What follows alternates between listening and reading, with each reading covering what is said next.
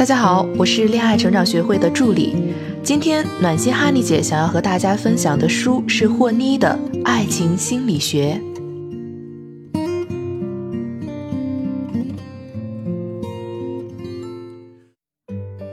霍妮是二十世纪最伟大的女性心理学家，她胆识过人，敢公然反对当时的权威弗洛伊德。九岁的时候就确认了自己的生活态度。如果我不能漂亮，我将使我聪明。所以，他一生都在自我分析、自我探索。无论你生活如何，身处何时何地，霍妮都能够带给我们活在当下的力量。很多女孩认为，用对待闺蜜、对待朋友的方式对待男友或者另一半，或者用自己习惯的对别人好的方式对待男人，两个人就能幸福了。而实际上，这种想法可能花了很大的力气，对方都未必觉得好。在爱情的世界里，男女思维有本质的不同。就像小狗摇尾巴是喜欢你，而小猫摇尾巴就是讨厌你。用自己的方式来推论男人，认为对方也是这么想，这个出发点就是错的。美国心理学家罗伯斯·斯坦伯格提出过拥有完美关系的三角理论。三角分别是激情、亲密、责任感。现在呢，我来解释一下这三者为什么需要组合，缺一不可。如果只有亲密、责任感，那就是有点像对宠物的感觉，这不能叫爱情。如果只有亲密、激情，那就是短期关系。激情、亲密、责任感，就像三角形的三条边。如果是等边三角形，你们的关系就是稳固的。很多关系破裂的情侣、夫妻就是关系中某个因素缺失。一旦出现某因素缺失，情感中一方就可能会去外面寻找平衡的三角形。很多婚外恋、再婚、出轨都是这样产生的。完美的爱是以信任为基础，吸引和欣赏为催化剂，责任为约束的。今天我们主要来分享吸引力的产生，其他的内容呢，在以后的课程中会逐渐的分享给大家。等不及的同学可以去我们恋爱成长学会，或者添加我们的助理咨询师恋爱成长零零一，在那边呢，你可以找到答案。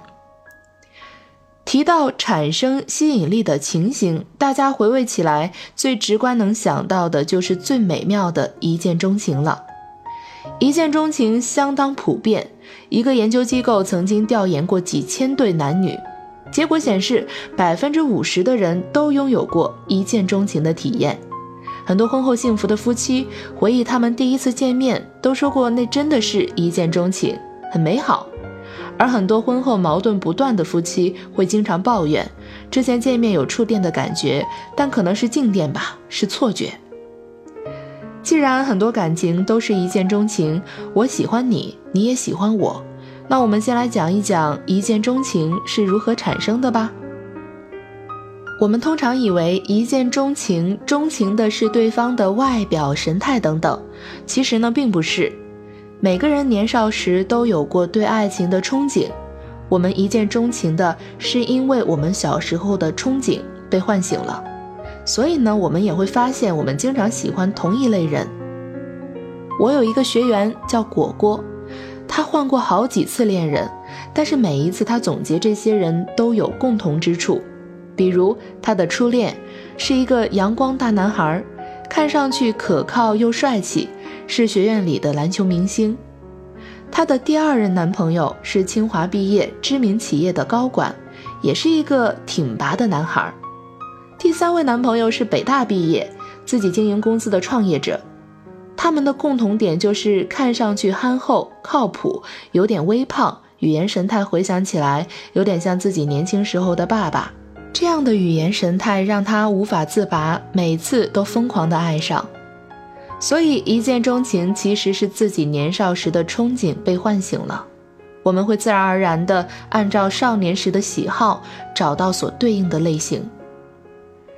知道了一见钟情的原因，那么如何才能一见钟情呢？我们可能并不知道我喜欢的人从小有什么憧憬啊，那该怎么办呢？或者我该如何增大别人对我一见钟情的概率呢？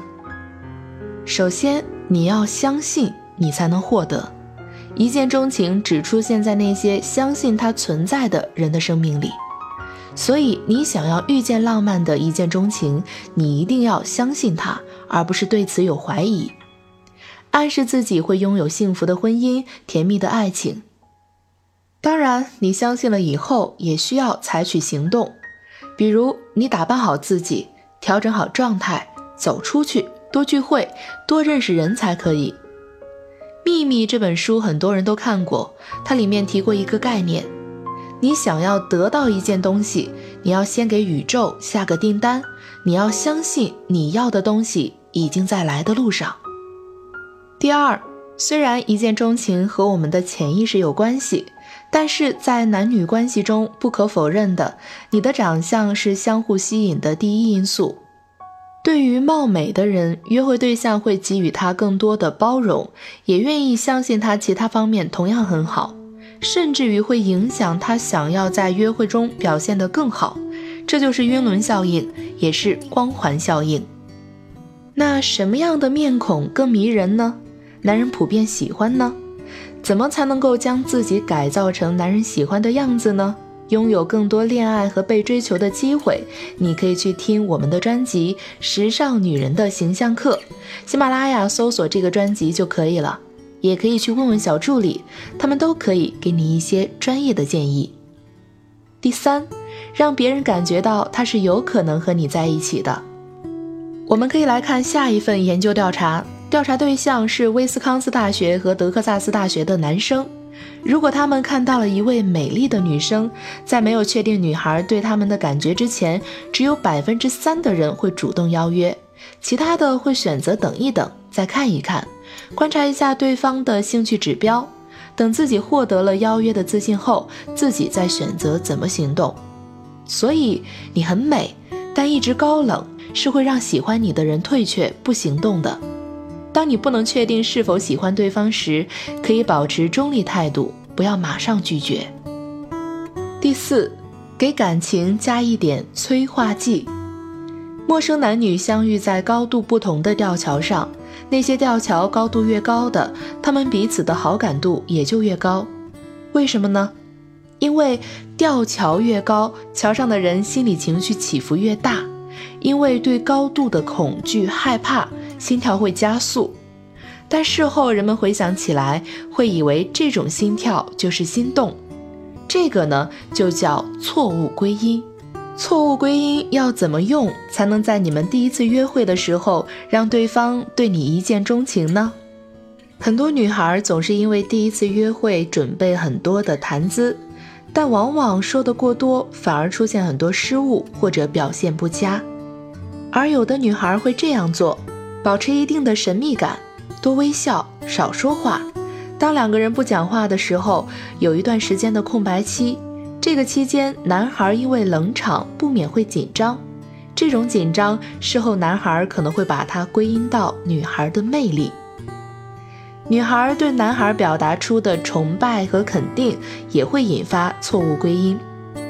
比如给男孩肯定，会让男孩觉得这个女孩是可以控制的。有了这样的感觉，只会有两种后果：一种是这女孩不错，但是可能还不够吸引，那可以做好朋友；另外一种就是女孩不错，想要她做女朋友。不管是哪一种，都是对你有利的，你都可以再继续交好。如果合适，你就可以努力去吸引和对方走在一起。最近很多女孩都在抱怨。平时工作太忙，没时间出去交际，所以根本就没有机会脱单。